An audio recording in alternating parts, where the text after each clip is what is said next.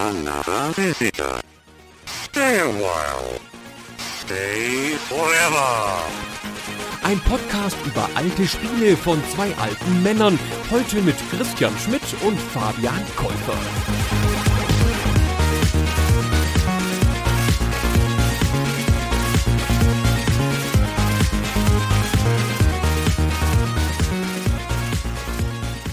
Herzlich willkommen zu einer neuen Folge Superstay Forever. Wie immer mit meinem geschätzten Mitpodcaster Fabian Käufer. Hallo Fabian. Hallo Christian. Fabian, ich gönne mir heute etwas Nostalgie, denn das Spiel, über das wir beide heute sprechen, nämlich das Jump'n'Run Quackshot starring Donald Duck fürs Mega Drive, das habe ich mir gewünscht. Mhm. Ich habe es mir gewünscht, weil ich es damals richtig gern gespielt habe und du warst von diesem Wunsch nur so mäßig begeistert, ne?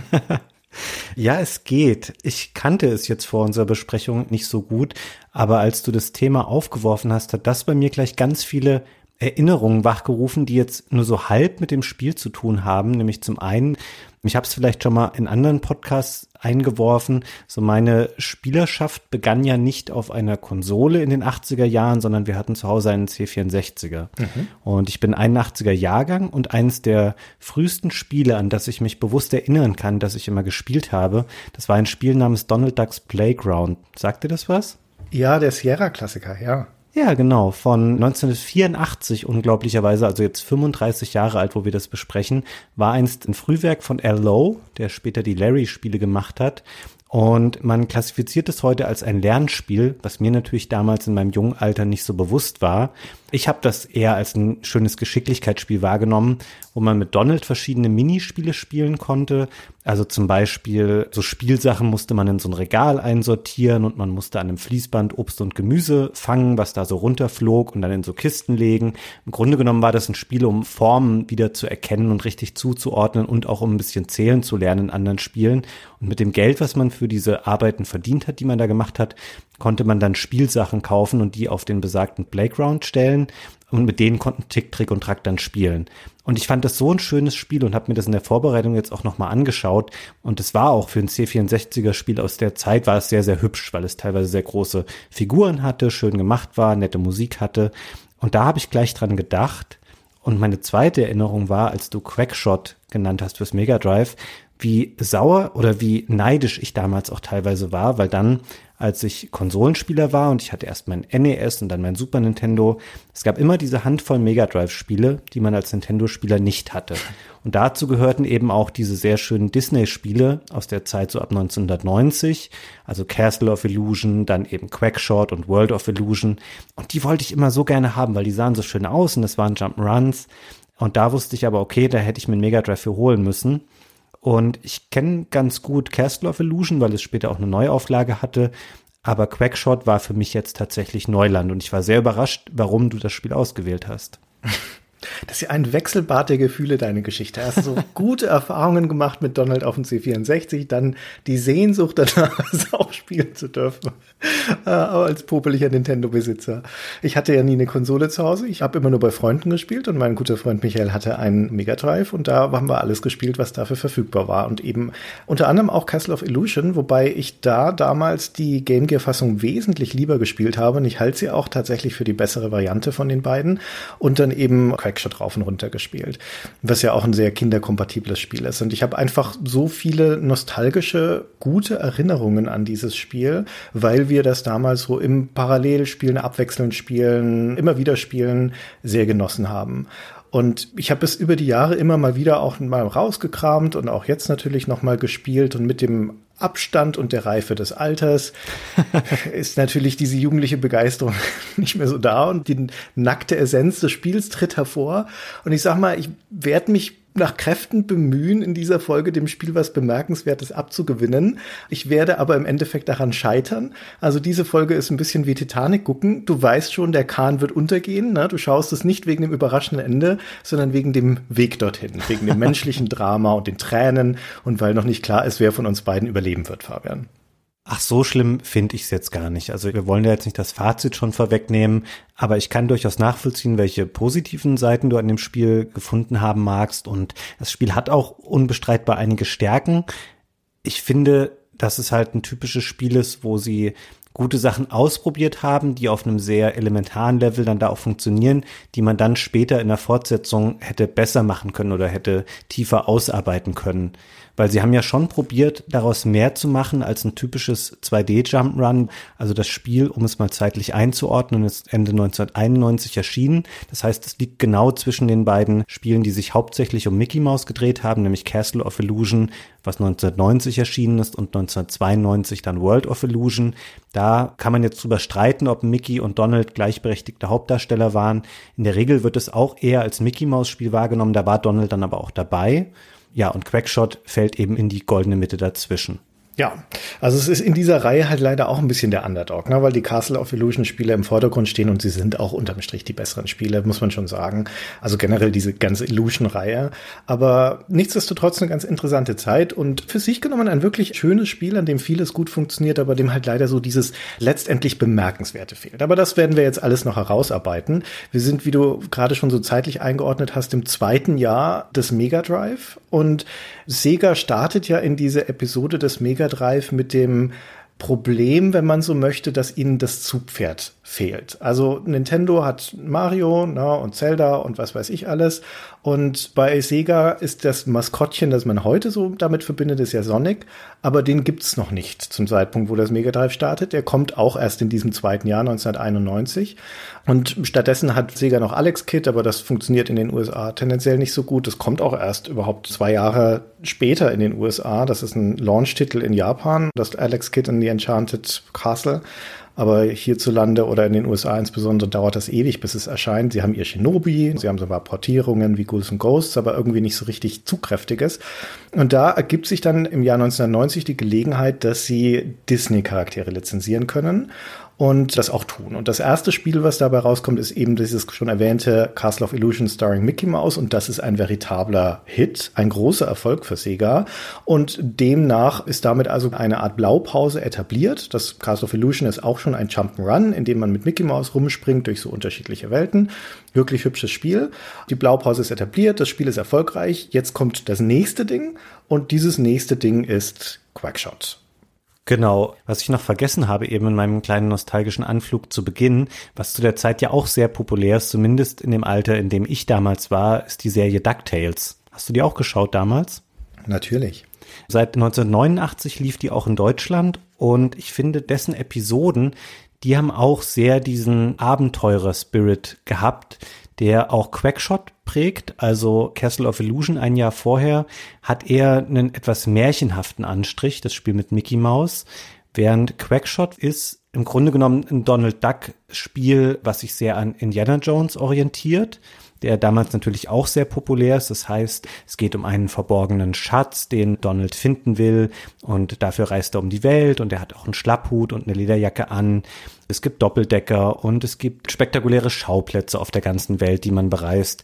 Das atmet so ein bisschen diesen ganzen DuckTales-Charme und das war auch was, warum ich auf dieses Spiel damals so neidisch geschielt habe, weil das natürlich für Kids damals richtig cool war und weil das so was Großes und Interessantes hatte, ein solches Setting zu benutzen in dem Spiel.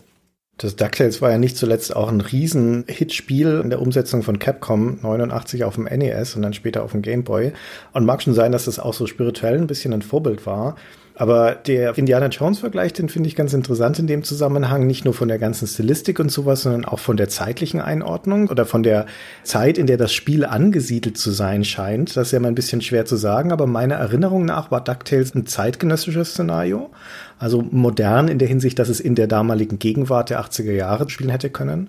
Und das Spiel, das Quackshot, das würde aber auch eher tendenziell in so ein Indiana Jones Szenario passen, also Anfang, Tendenz Mitte des 20. Jahrhunderts, würde ich sagen.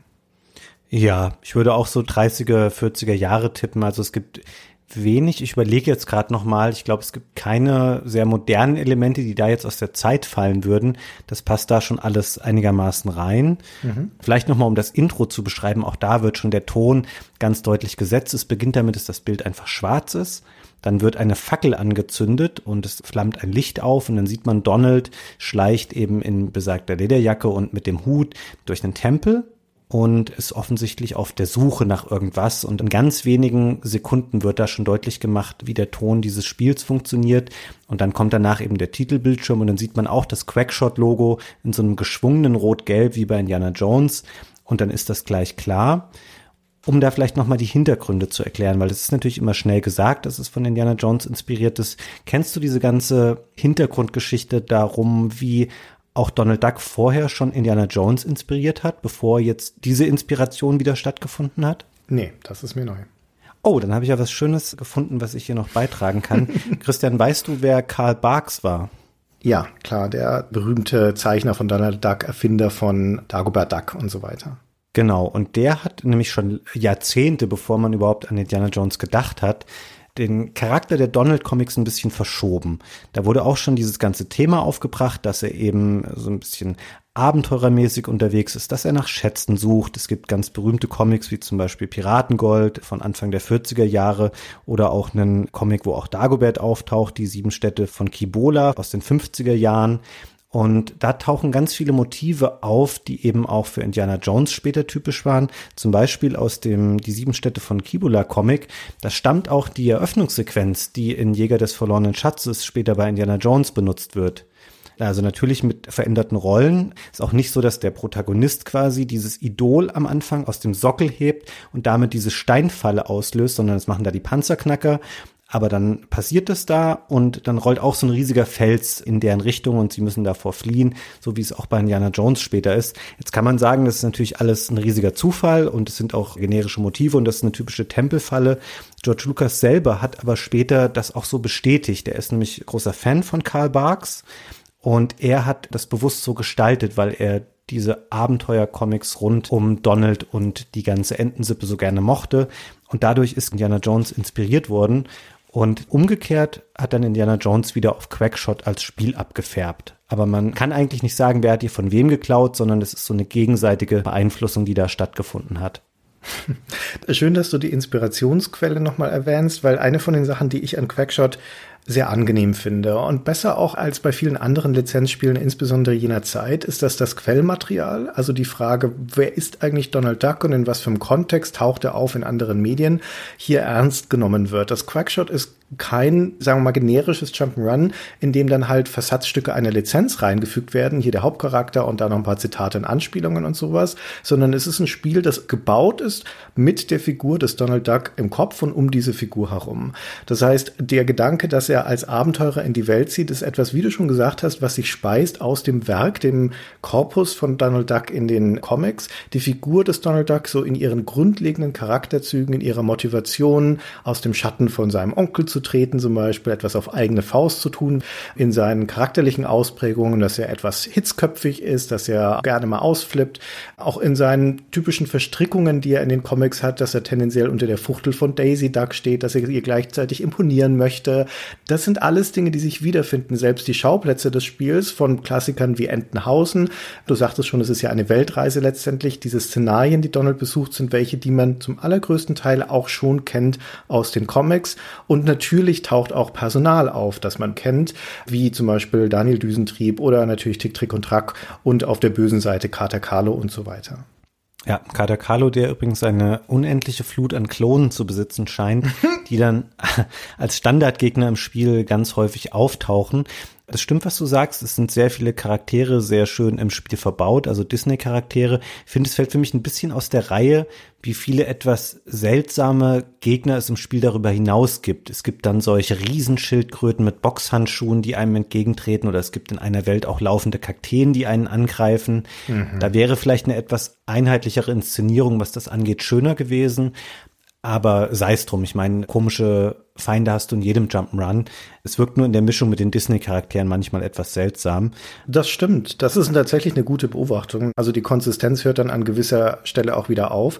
Aber auch gerade nochmal im Kontrast mit Castle of Illusion, was ja letztendlich, also wie gesagt, das ist ein sehr, sehr schönes Spiel. Aber es ist ein viel generischeres Jump'n'Run, viel herkömmlicher Bauart in dem Sinne, dass es da in sich geschlossene Welten gibt, die ein bestimmtes Thema haben, wie die Spielzeugwelt oder die Süßigkeitenwelt, die aber keinerlei Berührungspunkte zu Mickey Mouse haben oder den Szenarien, in dem die Figur normalerweise auftaucht, sondern da ist es halt wirklich Mickey Mouse als zufällig der Jump'n'Hunt hält, der aber auch jeder andere sein könnte. Und das ist in Quackshot nicht so. Das ganze Abenteuer, das ganze Spiel fühlt sich viel mehr an wie eine organische Verbindung um die Figur von Donald Duck herum. Es hat mich so ein bisschen daran erinnert, wie ich mich als Kind immer gefühlt habe, wenn ich so ein lustiges Taschenbuch gelesen habe. Da gab es ja auch manchmal Bände, die eine große Geschichte erzählt haben, über fast den gesamten Umfang des Buches hinweg, wo man sehr, sehr viel erlebt und als Kind echt gedacht hat, wow, diese Geschichte hört nie auf und da gibt es immer noch den Schauplatz und die Wendung. Und so ist das Spiel auch ein bisschen und du hast es schon beschrieben, wie tatsächlich auch so diese typische Motivation von Donald eingebaut wird. Also er wittert da halt eine Chance für sich. Er stößt in der Bibliothek von Dagobert auf ein altes Buch. Und da liest er von einem sagenumwobenen Schatz und findet Teile einer Schatzkarte. Von jetzt auf gleich bricht er dann auf, weil er eben getrieben ist von dieser Gier nach Reichtum, weil er was darstellen möchte, weil er aus dem Schatten treten möchte. Das ist sehr, sehr schön erzählt und es fühlt sich tatsächlich so an, als sei es in eben dieser Welt verortet und dann beginnt das Spiel in der Regel ja auch in Entenhausen, weil das Spiel einen auch zumindest in der Anleitung auch darauf hinweist von wegen, hey, fang doch in Entenhausen an, weil im Grunde genommen, wenn das Spiel beginnt, hast du die Wahl. Du siehst eine Übersichtskarte mit drei Schauplätzen, die am Anfang verfügbar sind. Das ist Entenhausen, Mexiko und Transsilvanien. Nun liegt Entenhausen ganz außen und der Cursor ist auch darauf platziert. Deswegen wird man in der Regel dort dann beginnen. So hat man auch nochmal das Gefühl, dass es tatsächlich in genau dieser Welt verortet ist und nicht ein Fantasieszenario außenrum ist, in das dann im Nachgang die Charaktere reingepropft wurden. Mhm. Auch das wieder ein schöner logischer Übergang, dass Donald diese alte Schatzkarte findet und diese Weltkarte, auf der man dann wählt, wo man hin ist, ist genau diese Schatzkarte. Also die siehst du dann im Prinzip im Großbildschirm und dann kannst du diese Orte auswählen. Und das ist schon ein ungewöhnlicherer Ansatz für ein Jump'n'Run, weil normalerweise Jump'n'Runs ja eine sehr lineare Erfahrung sind. Du startest in einem vorgegebenen Level, wenn du es schaffst, kommst du ins nächste und so weiter und arbeitest dich dann durch das Spiel durch. Hier ist ein Anflug von Nichtlinearität insofern, als das Spiel dir eine gewisse Entscheidungsfreiheit lässt, in welchem Level du anfangen möchtest. Und das wird ja sogar noch etwas erweitert in dem Sinne, dass die meisten von diesen Regionen, in denen du dann landest, nee, nicht die meisten, alle, bestehen aus mehreren Abschnitten, die da aneinander gefügt sind. Und es gibt in jedem von diesen Levels mindestens einen Checkpoint, der gleichzeitig dann wieder als ein Ausstiegspunkt dient. Das heißt, wenn du diesen Checkpoint erreicht hast, kannst du diese Welt auch wieder verlassen, also zurück auf die Karte gehen, in eine andere Welt gehen, wieder zurückkommen, an diesem Checkpoint wieder einsteigen. Genau. Warum man das machen sollte, können wir vielleicht ein bisschen später dann besprechen, warum das sinnvoll ist im Spiel oder auch notwendig, dass man eben an einem Checkpoint ein Level verlässt und erstmal woanders hinreist. Ich würde vielleicht noch mal kurz damit jetzt weitermachen, wie das Spiel sich präsentiert, wenn man es dann startet, wenn man tatsächlich in den ersten Level einsteigt, weil dann für mich als jemanden, der das wirklich nur oberflächlich bisher kannte, das Spiel, denkt man, okay, das ist ein konventionelles Jump'n'Run. Du hast deine typische Drei-Button-Steuerung, das heißt, du kannst rennen, du kannst springen, und du kannst schießen, wobei Schießen vielleicht an der Stelle ein bisschen übertrieben ist, weil wir haben es hier natürlich mit einem Disney-Lizenzspiel zu tun, und da muss man sehr vorsichtig sein, was das Einbauen von Waffen angeht oder vielleicht auch das Töten von Gegnern. Und deswegen hat Donald eine etwas ungewöhnliche Waffe. Er hat nämlich so eine Pömpelpistole. Das heißt, er kann Sauglocken verschießen. Und das ist spielmechanisch ganz interessant, weil die eben Feinde auch nicht aus der Spielwelt entfernen, sondern die Pömpel frieren sie nur ein. Das heißt, man schafft sich damit ein kurzes Zeitfenster und in diesem Zeitfenster kann man dann an den Gegnern vorbei und wird von ihnen nicht getroffen. Ich möchte noch mal kurz festhalten, was für eine schön gewählte Waffe das für diesen Zweck ist, weil diese Sauglocke, dieser Pömpel sich dann auch einfach festhaftet an dem Gegner, dort eine Weile kleben bleibt, bis die Haltekraft verloren geht und dann platzt sie ab und dann ist der Gegner wieder einsatzbereit. Also was für eine schöne Waffe. Ja, und generell wird dieser Gedanke, dieses Konstrukt, diese Sauglocke sehr logisch eingesetzt in dem Spiel, weil sie in einer späteren Inkarnation, das ist ja eine in drei Stufen aufrüstbare Waffe dann natürlich auch an anderen Dingen anhaften kann, außer nur an den Gegnern, auf die man sie schießt, unter anderem an Wänden. An so einem Klosauger ist ja dann netterweise auch so ein Holzstab dran, auf den kann man sich natürlich wunderbar draufstellen. ja, also damit kann man dann letztendlich auch eine Art von Stufe bauen, um höher zu kommen, was Donald dann auch später machen muss. Und generell ist dieser Gedanke dieser bestimmten Waffe ist da sehr gut genutzt. Ja, das macht man sogar relativ häufig dann später, dass man sich selber so Plattformen baut und dann auf die Plattform draufspringt und weiter oben die nächste macht, so dass man es schafft, auch bestimmte Hindernisse zu überwinden, weil damit arbeitet das Spiel auch ganz stark. Man läuft am Anfang dann eben durch Entenhausen durch, man friert so die ersten Katakalo-Klone ein, läuft da so ein paar Minütchen vor sich hin und dann kommt man irgendwann an einen Punkt, an dem es scheinbar nicht mehr weitergeht. Es ist nämlich eine sehr hohe Hauswand vor Donald und es steht da noch so ein NPC daneben und es ist auch der erste dieser Checkpoints taucht dort auf. Der wird dann durch eine Fahne markiert im Level und da könnte man sich dann wieder abholen lassen von Tick, Trick und Track mit dem Doppeldecker, mit dem die rumfliegen. Und tatsächlich geht's auch hier an dieser Stelle nicht mehr weiter, weil man eben keine Mittel hat, um dieses Hindernis zu überwinden und man weiß auch noch nicht, dass dieser Pömpel abgegradet werden kann. Deswegen lässt man sich dann eben auch abholen von den drei Neffen und fliegt mal in den nächsten Level weiter, nämlich nach Mexiko. Man startet am Anfang des Levels, läuft dann da durch, friert die ersten Gegner ein, freut sich, weil alles ganz anders aussieht, also ist sehr abwechslungsreich gestaltet, die Schauplätze sind alle recht unterschiedlich und dann kommt man da schließlich in einen Tempel, und da trifft man dann jemanden, der einem weiterhilft, indem er das erste Pumple-Upgrade bereithält. Und du darfst sagen, wer das ist. Das ist Goofy, der aus irgendwelchen Gründen sich in diesen Tempel verlaufen hat. Aber es ist natürlich schön, ihn wiederzusehen, den Charakter. Und Endpunkte zu erreichen von den Levels ist etwas, was entweder immer auf so ein Hindernis hinausläuft, an dem man in der Regel noch nicht vorbeikommt, weil man irgendeinen Gegenstand oder eine Fähigkeit dafür braucht. Oder es ist ein Boss, klassischerweise. Davon gibt es aber nur wenige im Spiel. Es sind drei oder vier, glaube ich, insgesamt nur. Oder es ist ein Charakter, der einem irgendeine Information gibt oder ein Upgrade oder sonst irgendwas. Und in diesem Fall ist es das Letztere. Also mit Goofy hat man dann die Möglichkeit, nämlich dieses Pömpel-Upgrade, um dann die Mauer in Duckburg zu erklimmen und dann geht's wieder zurück. Diverse Dinge, die das Spiel enthält und einem als Spieler an die Hand gibt, signalisieren, du hast hier ein gewisses Maß von Entscheidungsfreiheit. Die Karte signalisiert, du kannst dich relativ frei entscheiden, wo du jetzt anfangen möchtest, welches Level du spielen möchtest. Es gibt ein Inventar im Spiel, was sehr ungewöhnlich ist für Jump'n'Runs.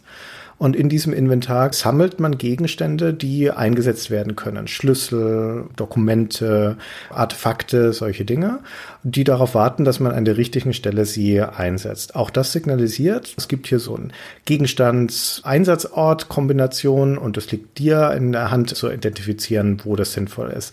Das hat fast so ein bisschen Metroid-Anflüge in dem Sinne, dass durch die Upgrades, die du mit deinem Kloplöppel hast, auch neue Gegenden erreichbar sind, die vorher für dich nicht erreichbar waren. Wie zum Beispiel eben, dass du auf einmal Wände nach oben klettern kannst und damit höher kommst. Und dann gibt es auch noch drei unterschiedliche Waffen im Spiel, zwischen denen man frei umschalten kann, so dass man situativ auch noch unterschiedliche Möglichkeiten hat, mit Gegnern umzugehen zum Beispiel. Und all das, wie gesagt, zusammen sieht ja so aus, als hätte man im Spiel eine erfreulich große und ungewöhnliche Menge an Entscheidungsfreiheit.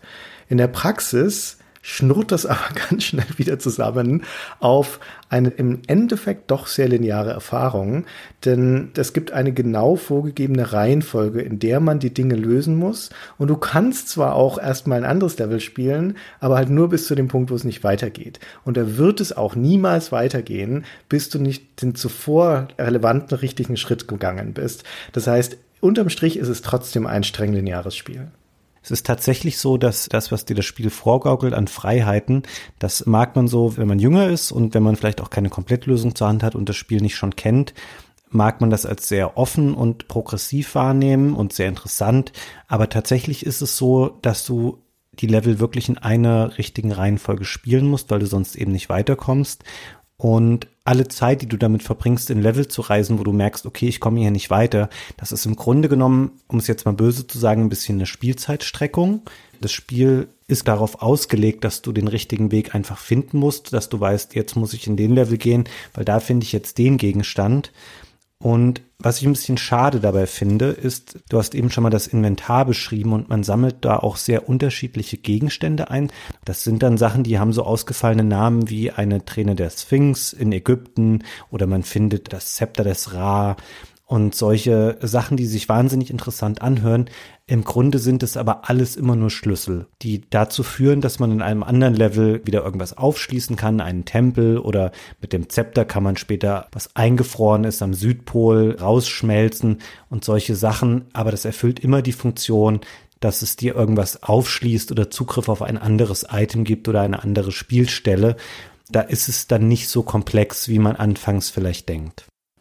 Diese ganze Inventar- und Gegenstände-Einsammelgeschichte ist eigentlich großer Humbug. Und das Spiel braucht auch kein Inventar. Jeder Gegenstand hat genau eine Anwendungsmöglichkeit an einem Ort. Dass du da an diesem Ort zum Beispiel an der Tür am Eingang des Tempels ins Inventar gehen musst, um den Schlüssel zu benutzen, ist reine Schikane. Das hätte das Spiel, um ehrlich zu sein, auch für dich erledigen können. Weil es gibt keine andere Möglichkeit, den Schlüssel einzusetzen, außer genau an diesem Ort. Also das ist Kokolores, aber es dient natürlich schon ein bisschen einem Zweck, weil eine Sache, die du vorhin gesagt hast, muss ich widersprechen. Ich finde nicht, dass es Spielzeitstreckung ist, dass man diese Levels in beliebiger Reihenfolge machen kann, weil das Spiel ja fair genug ist, diese Checkpoints zu setzen. Und ein Checkpoint heißt, wenn du den einmal freigeschalten hast, musst du den vorherigen Teil dieses Levels auch nie wieder spielen. Du kannst ihn sogar gar nicht wieder spielen. Du steigst immer an diesem Checkpoint ein. Wir hatten als Kinder durchaus große Freude daran, ein Level zu spielen, selbst wenn wir da den Punkt erreicht haben, in dem wir nicht weiterkamen, weil wir wussten, wir können an dem Punkt wieder einsteigen, wenn wir irgendwann den Gegenstand haben, von dem wir glauben, dass es jetzt hier weitergeht. Es hat schon so ein bisschen diese ganz simple kombinatorische Ebene, dass du zumindest selbst auf den Gedanken kommen musst, welcher Gegenstand an welcher Stelle jetzt sinnvoll sein könnte, was ist der richtige Schlüssel sozusagen. Und diese Aufteilung der Level in diese Segmente mit dem Zwang, wieder rauszugehen, trägt zum Gefühl der Vielfalt bei, weil du Levels mehrmals besuchst. Also es gibt kein einziges Level im Spiel, mit Ausnahme der letzten Levels, die du am Stück durchspielen würdest, sondern du kommst immer bis zu dem Checkpoint, musst dann wieder weg, kommst später nochmal zurück. Und Rückkehr in diese bekannte Levels, auch wenn wir jetzt hier von einem Abstand von ein paar Minuten vielleicht reden, weil das Spiel ist insgesamt sehr kurz, ist trotzdem immer ein klein bisschen die Wiedersehensfreude und gefällt mir persönlich auch immer noch sehr gut. Du hast recht, was du sagst mit dem, dass man eben diese Checkpoints hat und die Abschnitte davor dann nicht nochmal spielen muss. Ich persönlich fand es in der zweiten Spielhälfte dann nicht mehr so stark, weil am Anfang führt das Spiel einen noch relativ gut. Da weiß man, okay, man beginnt eh in Entenhausen, dass man dann dieses Wechselspiel hat zwischen Mexiko und Entenhausen mit dem Schlüssel, später mit dem Pömpel und dann bekommt man ja in Entenhausen schließlich, wenn man am Ende dieses Levels ist, von Daniel Düsentrieb diese Bubblegum-Munition über die Pömpel hinaus kann die Waffe von Donald auch noch später Bubblegum verschießen und Popcorn. Popcorn ist so ein bisschen was, mit dem man Gegner tatsächlich auch besiegen kann. Ich habe das immer als die Schrotflinte von Quackshot wahrgenommen, weil ja. es auch so einen Streuschuss hat. Und Bubblegum kann, warum auch immer, bestimmte Blöcke auflösen oder verschwinden lassen, wenn man darauf schießt. Und das braucht man dann in dem dritten Level, der anfangs zur Verfügung steht, nämlich dem Dracula-Schloss in Transsilvanien. Und so spielt man diese Level noch relativ nachvollziehbar weg oder man hat immer das Gefühl, man kennt den Weg. Und von Dracula erhält man ja dann eine erweiterte Version dieser Schatzkarte. Und auf einmal hast du eben noch den Südpol, ein Wikingerschiff, das Reich des Maharajas und Ägypten. Die kommen alle dazu. Das Spiel sagt einem aber nicht unmittelbar, an welchem dieser neuen Schauplätze es jetzt weitergeht. Und dann finde ich das für mein Spielgefühl nicht ganz so befriedigend, wenn ich sage, okay, ich habe jetzt vier Level, aber in genau einem davon, das ist jetzt der richtige, wo es weitergeht. Ja, also die Level sind so kurz, dass es nicht so schlimm ist, da hast du schon recht und du hast ja auch die Checkpoints. Aber man hat ja da schon durchschaut, dass es im Grunde genommen nur eine richtige Ordnung gibt. Und dann könnte das Spiel dir auch gleich sagen, ach übrigens, das nächste Item findest du übrigens da. Oder es hätte halt ein bisschen komplexer aufgebaut sein müssen, um das zu rechtfertigen. Ich glaube, du unterschätzt ein bisschen, wenn man das Spiel das erste Mal spielt, was für eine Entdeckerfreude da auch mitspielt. Weil eine der Sachen, die Quackshot auszeichnen, und zwar bis heute auszeichnen im Kontext seiner Zeit, ist, dass es ein ausgezeichnetes, wunderschön gestaltetes Spiel ist. Würde mich fast aus dem Fenster lehnen und sagen, dass es damals eins der schönsten, wenn nicht das schönste Spiel für das Mega Drive war. Mhm. Zumindest von denen, die ich kenne, schränke ich jetzt mal ein, bevor du hier gerade widersprichst. Sag mal, was war schöner? Später kamen, glaube ich, schon noch hübschere Spiele, also Aladdin zum Beispiel. Ja, später.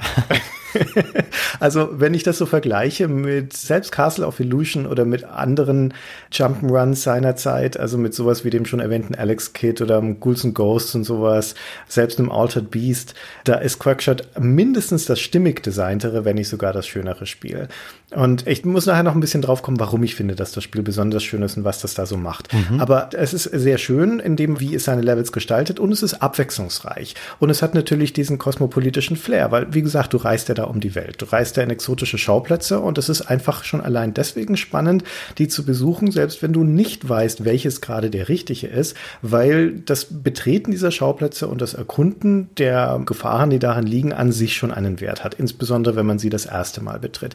Nun ist das, was das Spiel da abliefert, und vor allen Dingen die Gegner, die einem begegnen, nicht so wahnsinnig abwechslungsreich. Das ist schon im Grunde immer wieder das Gleiche, was man dann macht, mit ab und zu mal ein paar überraschenden Einlagen.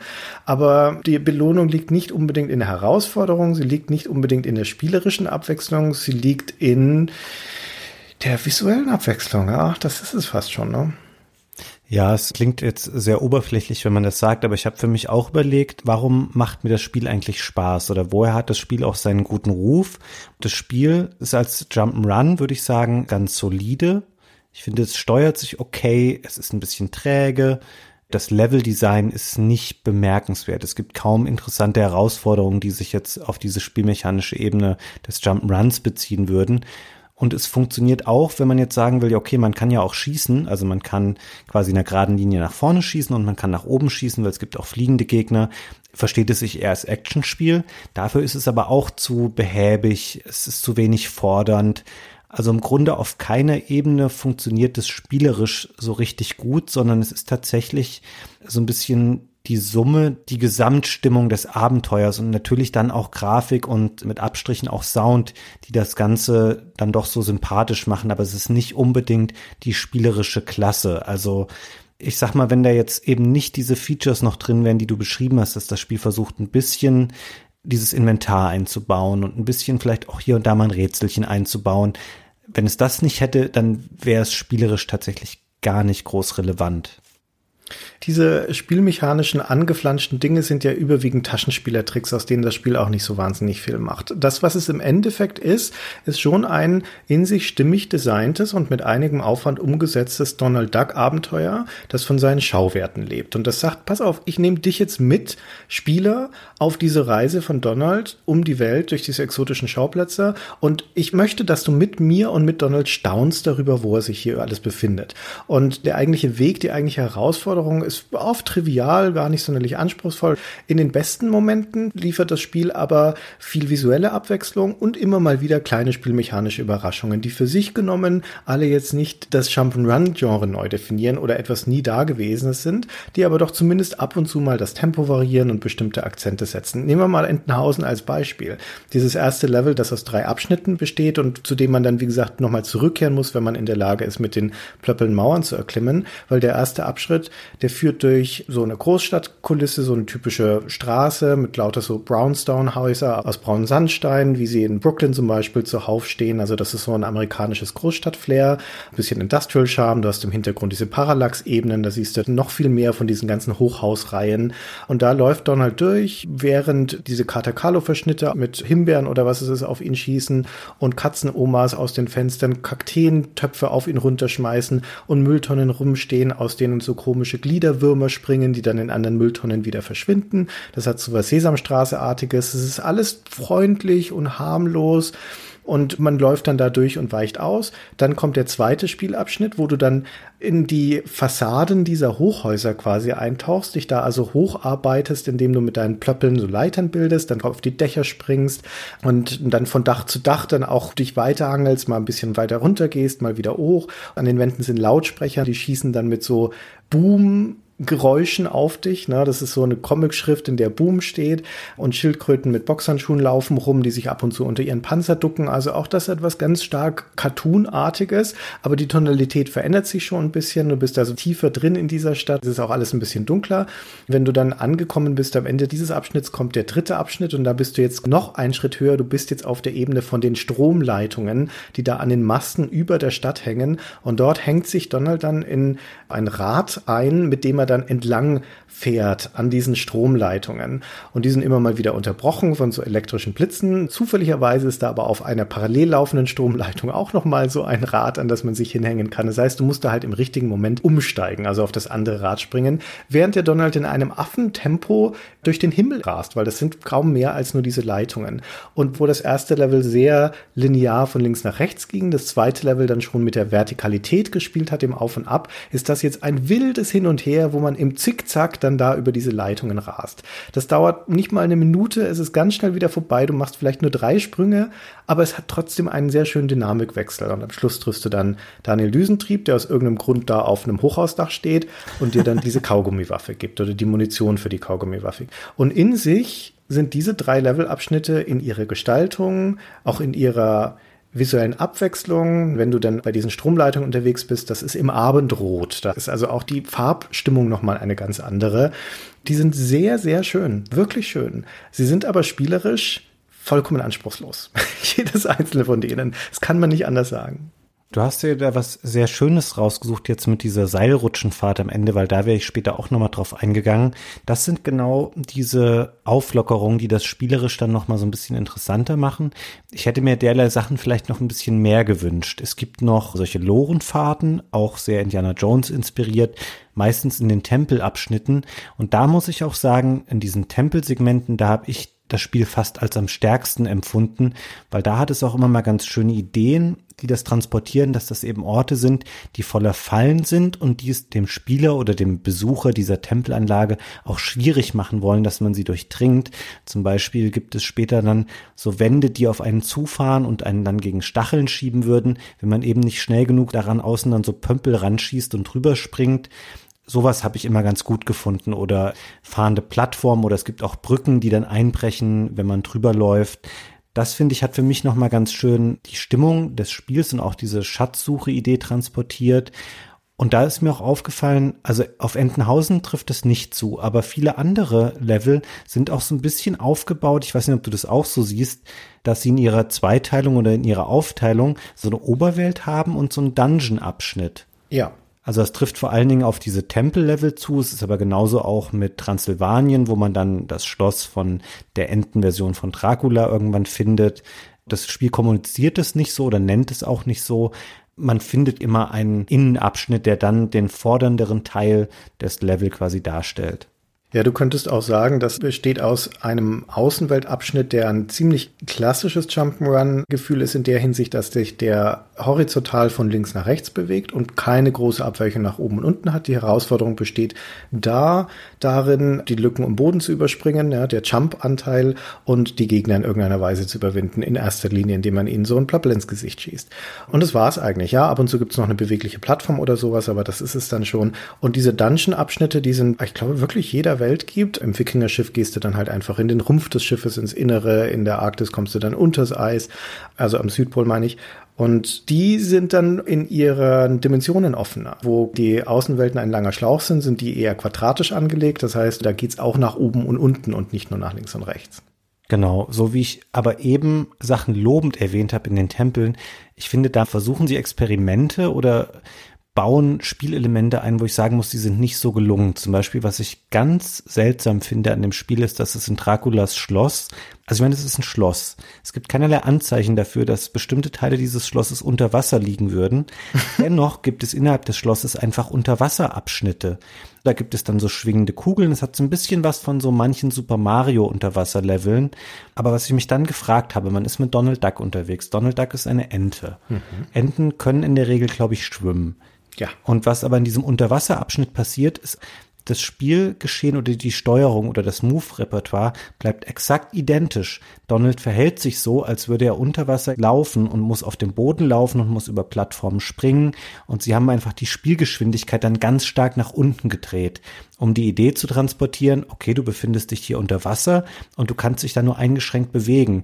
Und es macht nicht nur innerhalb der Charakterkonstellation in dem Spiel keinen Sinn, dass man eben eine Ente spielt, da wird das Spiel endgültig zu träge und dieser Abschnitt hat mir wirklich ganz, ganz wenig Spaß gemacht. Abgesehen davon, innerhalb des Schlosses gibt es auch so Gespenster, die an sich nicht besonders gefährlich aussehen, die aber unverwundbar sind und dann tauchen die manchmal in so einem Pulk auf, der dann ganz schnell auf Donald eindringt, wenn er da vorbeiläuft. Da ist es stellenweise, würde ich sagen, schon sehr, sehr mittelmäßig, auch als Jump'n'Run-Spiel dann nur noch. Also diese Unterwasserpassage, die fand ich gut. Wieso? Also, wenn du jetzt die Ente ernst nehmen würdest, würdest du auch sagen, wieso hat der Hände, mit denen der eine Waffe halten kann? Ne? Also spätestens da hört es ja schon auf. Und dass er jetzt unter Wasser sich nicht anders verhält, na gut, das ist halt einfach die Art und Weise, wie die Spielmechanik funktioniert. Der Gedanke dieser Unterwasserpassage ist halt einfach, dass da eine größere Trägheit drin ist. Also, dass, wie du schon sagtest, ne, dass er sich langsamer bewegt, aber dass grundsätzlich alle Bewegungen verlangsamt sind, so als wäre man in der Schwerelosigkeit unterwegs oder in einer leichteren Schwerkraft. Und dass dadurch die Spielmechanik ein bisschen variiert, weil man die ganzen Reaktionen und Zeitfenster, die man vorher verinnerlicht hat, jetzt hier neu lernen muss. Es ist nicht schwierig, aber das ist ja eine klassische Art und Weise, wie Jump'n'Runs ihre Regeln variieren. Das nehme ich dem Spiel hier nicht übel, zumal es ein gegnerloses Level ist, wo du nur so Umweltgefahren hast, wegen du ausweichen musst. Auch das ist eine angenehme Variation. Und es ist ein Abschnitt, glaube ich. Ne? Du machst es ein einziges Mal im Spiel, wenn ich mich nicht irre. Ja, das stimmt. Ich würde dir da aber nicht zustimmen, weil ich finde, es gibt zu der Zeit schon ganz viele andere Jump-Runs, die eher zeigen, dass man für Unterwasserlevel die Bewegungen ein bisschen anpasst, dass die Figuren andere Animationen dann haben, sich anders bewegen, damit das eben nicht sowas ist wie, okay, wir haben ja einfach nur das Level jetzt blau eingefärbt und die Trägheit ein bisschen verändert. Das hätte man auf jeden Fall schöner machen können. Und wo du es gerade sagst, das wird zum Glück in dem Fall nur einmal verwendet. Da sehe ich auch ein bisschen eine Schwäche des Spiels, dass es viele Sachen sich ausdenkt oder ins Spiel einbaut, die aber dann stark unterrepräsentiert sind oder die das Spiel nicht mehr konsequent benutzt. Es gibt da zum Beispiel noch eine ganz grundlegende Geschichte, die relativ früh im Spiel auftaucht. Ich glaube schon in Entenhausen ganz am Anfang. Man kann solche Chilischoten einsammeln. Mhm. Ich hätte es fast vergessen jetzt, weil es für mich einfach so wenig Relevanz im Spiel hatte wenn man fünf dieser Chilischoten sammelt, Donald hat so eine Temper-Anzeige, die quasi seinen Gemütszustand zeigt. Und wenn er fünf davon eingesammelt hat, dann wird der Fuchsteufelswild. Ein typischer Donald-Manier flippt er dann voll aus und rennt rum und ist unverwundbar. Und dann kann man sehr viele Gegner überwinden. Das ist an sich ganz schön, weil es auch die Dynamik des Spiels variiert, weil das Spiel dadurch mal ein bisschen schneller wird, man selber als Charakter mehr Macht bekommt und die Feinde einfach schnell erledigen oder hinter sich lassen kann. Aber im Spiel, ich will jetzt nicht lügen, das wird vielleicht dreimal oder so verwendet, wenn es hochkommt, über die gesamte Spieldauer. Es wird genau dreimal verwendet, ja. Okay. Und dann frage ich mich, das ist so ein zentrales Ding, weil es gibt eine eigene Anzeige, ja, die das ja. visualisiert. Und man hat das Gefühl, okay, sie haben es in Level 1 sofort eingebaut und dann später gegen Ende hin ist es ihnen nochmal eingefallen, dass es das Feature ja auch noch gibt. Und das gleiche um das an dieser Stelle gleich auch zu sagen, so oft wie man das zweite Pömpel-Upgrade benutzt, das dazu führt, dass diese Pömpel auch an der Wand kleben bleiben und man sich Plattformen bauen kann, so selten wird das dritte Pömpel-Upgrade benutzt. Das sorgt nämlich dafür, dass man an Vögeln so einen Pömpel befestigen kann und der Holzstiel hängt dann nach unten und da kann Donald ranspringen. Ich weise jetzt nicht darauf hin, dass er als Ente auch normalerweise eh fliegen können müsste, sondern da kann er sich dann festhalten und kann sich über Abgründe transportieren lassen. Und auch da, Christian, will ich nicht lügen. Ich glaube, das wird noch weniger verwendet als diese Chilischoten. Es wird nur einmal verwendet. An genau einer Stelle, wo du es für die Rätsellösung brauchst, ja. Nee, ich glaube, es kommt noch mal nach allen Levels auf der Karte kommen ja noch zwei automatisch sich anschließende Levels, nämlich Katakalos Versteck und danach noch die große Enteninsel. Und ich glaube, in Katakalos Versteck kommt es auch noch mal vor. Ja, das mag sein. Okay, dann wird es vielleicht sogar zweimal verwendet. Gut. Aber ich finde, sowas wirkt nicht so souverän, wenn man solche Sachen einbaut, aber dann gar nicht weiß, wie man sie im Großteil des Spiels überhaupt verwenden soll. Die Liste ist damit ja noch nicht vorbei. Aber ich muss noch mal kurz auf diese Wutanfälle kommen, die du gerade geschildert hast mit den Chilischoten.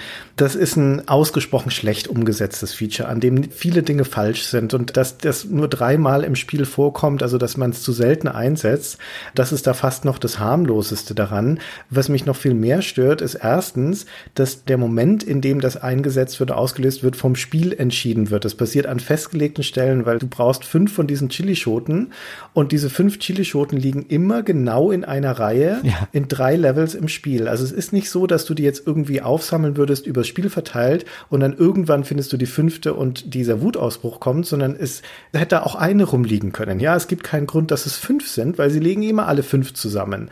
Und dann entscheidet das Spiel, dass es an dieser Stelle ausgelöst wird. Das liegt nicht in deiner Hand. Und die folgende Passage, das dann fünf Sekunden lang oder sowas, tobt Donald dann rum und rennt dann Fäuste schwingend durch das Level.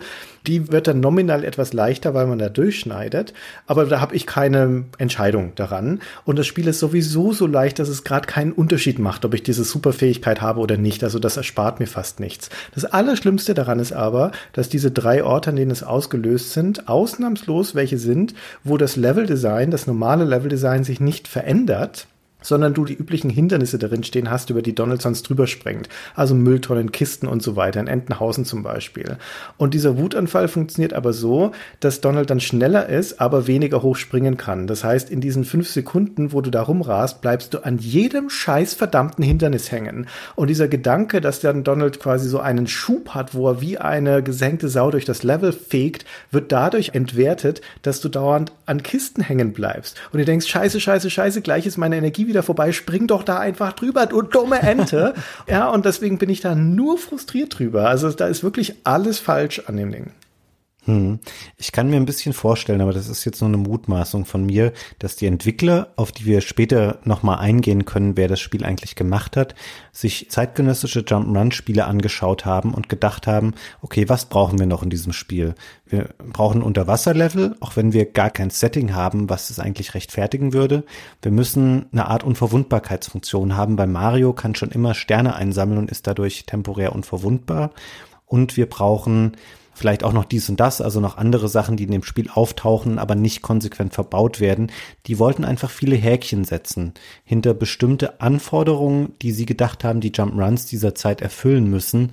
Das Spiel wird null besser, zum Beispiel durch diese Chili-Schoten. Man hätte das genauso gut einfach komplett streichen können und niemand hätte gesagt, ja, Moment mal, es gibt aber kein Unverwundbarkeits-Item. Ja, wie gesagt, man hätte auch das Inventar streichen können. Also das ist gimmicky, das Spiel in dieser Hinsicht, indem es Dinge enthält, die dann nicht weiter benutzt werden. Für mich macht das eher den Eindruck, als seien die für die Lösung eines spezifischen Problems eingebaut worden, einige von den Sachen, oder für eine bestimmte Stelle oder zwei im Spiel und dann ist einfach vergessen worden beim Rest des Designs, dass man da ja noch mehr damit machen könnte. Ich sagte ja vorhin schon, diese Liste von den unterbenutzten Dingen geht noch weiter. Diese Wutanfälle sind sinnlos, die grünen Pöppel Purple, also mit denen man sich an die Feinde ranheftet, die dienen genau zur Überwindung von fest vorgegebenen Passagen. Die sind also kein taktisch einsetzbares Upgrade, dass du sagst, aha, jetzt schließen sich mir neue spielerische Möglichkeiten auf, dass ich jetzt auf einmal wehrhafter nach oben bin oder neue Gegenden erreichen kann oder wie auch immer. Pustekuchen. Das sind gebaute Elemente in Levels, die damit überwindbar sind. Und die sind deswegen natürlich auch begrenzt. Aber dann gibt es auch noch spielmechanische Elemente, die das Bewegungsrepertoire von Donald betreffen. Zum Beispiel, wie du vorhin schon gesagt hast, dass es ja einen eigenen Knopf zum Rennen gibt, den A-Knopf. Fabian, wie oft hast du den benutzt? Ich habe ihn ständig benutzt tatsächlich. okay. Hast du ihn gar nicht benutzt? Nein, es hat bis Level 5 gedauert, bis Ägypten, bis mir das erste Mal überhaupt aufgefallen ist, dass es den gibt, weil dort eine Passage ist, wo man in dem Tempel so schräge Gänge runterrennt und ein Feuerball hinter einem her ist. Und da musst du dann rennen, damit du dem entkommen kannst, sonst stirbst du. Und das war das erste Mal, dass ich das benutzt habe, weil ich es benutzen musste. Also ich als passionierter Jump-Run-Spieler, also ich probiere natürlich A immer am Anfang die Steuerung aus, was macht welche Taste. Und auch wenn ich Mario spiele, ich renne eigentlich fast immer. Und ich finde gerade bei Quackshot, das Spiel ist für meinen Geschmack persönlich eher zu langsam angelegt. Und ich habe mich gefreut, dass man Donald zumindest so ein bisschen beschleunigen kann, auch wenn ich da finde, so schön wie das Spiel ist an vielen Stellen, diese Rennanimation finde ich etwas seltsam. Ich habe nämlich vergleichend dazu auch jetzt noch mal World of Illusion gespielt, also sogar heute noch an dem Tag, wo wir die Folge hier aufnehmen. Und wenn Mickey dort rennt, dann hat er so eine schöne, sich komplett optisch abhebende Animation, wie er so sehr nach vorne dringt mit dem ganzen Körper und man sieht, okay, da rennt gerade jemand. Und bei Donald sieht es ein bisschen so aus in Quackshot, als wäre es einfach die normale G-Animation, aber die einfach doppelt so schnell abgespielt. Also ich finde, das ist keine adäquate Rennanimation, aber vielleicht ist es auch ein sehr subjektives Problem, was ich damit habe. Nee, du hast recht. Ich habe mir die Animationsbilder mal angeschaut von der Figur und es gibt keine spezifische Rennanimation. Es ist wirklich die normale G-Animation, die einfach schneller läuft. Deswegen kann man auch ganz schlecht unterscheiden, ob er überhaupt gerade rennt oder läuft. Und wie gesagt, also für den allergrößten Teil des Spiels macht es keinen großen Unterschied, weil mein Punkt ist eher, dass wenn man so eine Funktion einbaut, wenn man solche Bewegungsrepertoire einbaut für den Protagonisten, dann es gutes Spieldesign, wenn der Spieler das auch gewinnbringend einsetzen kann. Für mich ist das Rennen in dem Spiel eine reine Komfortfunktion, weil du etwas schneller durchkommst. Es macht aber keinen Unterschied für die Befähigung, bestimmte Dinge im Spiel zu meistern oder nicht. Mit Ausnahme von ein paar gebauten Passagen. Ganz ähnlich ist das mit dem Rutschen. Donald kann ja sich auch noch dadurch schneller vorbewegen, dass er sich auf den Boden legt. Also er kann sich ducken. Und wenn du dich aus dem Ducken heraus bewegst, dann rutscht er. Und das wird im Spiel dadurch erfordert, dass manchmal halt so schmale Passagen sind, engere Gänge, wo man durchrutschen muss. Da kann man nicht durchlaufen im Stehen. Und das war's eigentlich. Na? Aber dass jetzt das Gewinnbringen taktisch eingesetzt werden könnte bei bestimmten Gegnern zum Beispiel oder bei Bossen, ist kaum der Fall. Also die Tatsache, dass dieses zusätzliche Bewegungselement existiert, wird vom Spiel nicht irgendwie sinnvoll ausgenutzt, außer durch das Leveldesign. Ganz ähnlich die Tatsache, dass man mit den Plöppeln auch nach oben schießen kann. Wenn es nicht eine Handvoll fliegende Gegner gäbe, dann wäre das Grad vollkommen unnütz, aber in den allermeisten Fällen kann man die auch treffen, indem man springt und normal schießt. Also Situationen, in denen du wirklich nach oben schießen musst, sind, wenn es sie überhaupt gibt, an einer Hand abzuzählen, würde ich sagen. Ja. Und das sind alles so Dinge, wo ich denke, wofür habt ihr das eingebaut, liebe Sega-Leute, ja, wenn ich es dann als Spieler eigentlich nicht einsetzen muss? Also das mit dem Rennen und Rutschen, das will ich dem Spiel jetzt gar nicht vorwerfen, weil ich habe beides häufig benutzt, weil auch bei dem Rutschen ich irgendwann gemerkt habe, dass man sich damit einfach sehr schnell durch die Level bewegen kann, auch wenn es nicht so gedacht ist. Das finde ich nicht so dramatisch. Was die Schüsse angeht, ich habe mich manchmal gefragt, warum bauen sie eine Funktion ein, nach oben zu schießen, aber nicht diagonal, weil das wäre was gewesen, was man eher noch gewinnbringend hätte einsetzen können, weil Gegner manchmal ein bisschen erhöht stehen und man dann immer diesen gleichen Ablauf hat. Man springt auf der Stelle nach oben, schießt dann geradeaus, trifft den Gegner. Und genauso ist es auch im Kampf. Wir hatten eben schon mal gesagt, es gibt nicht so viele Endgegner. Der erste ist dieser Dracula.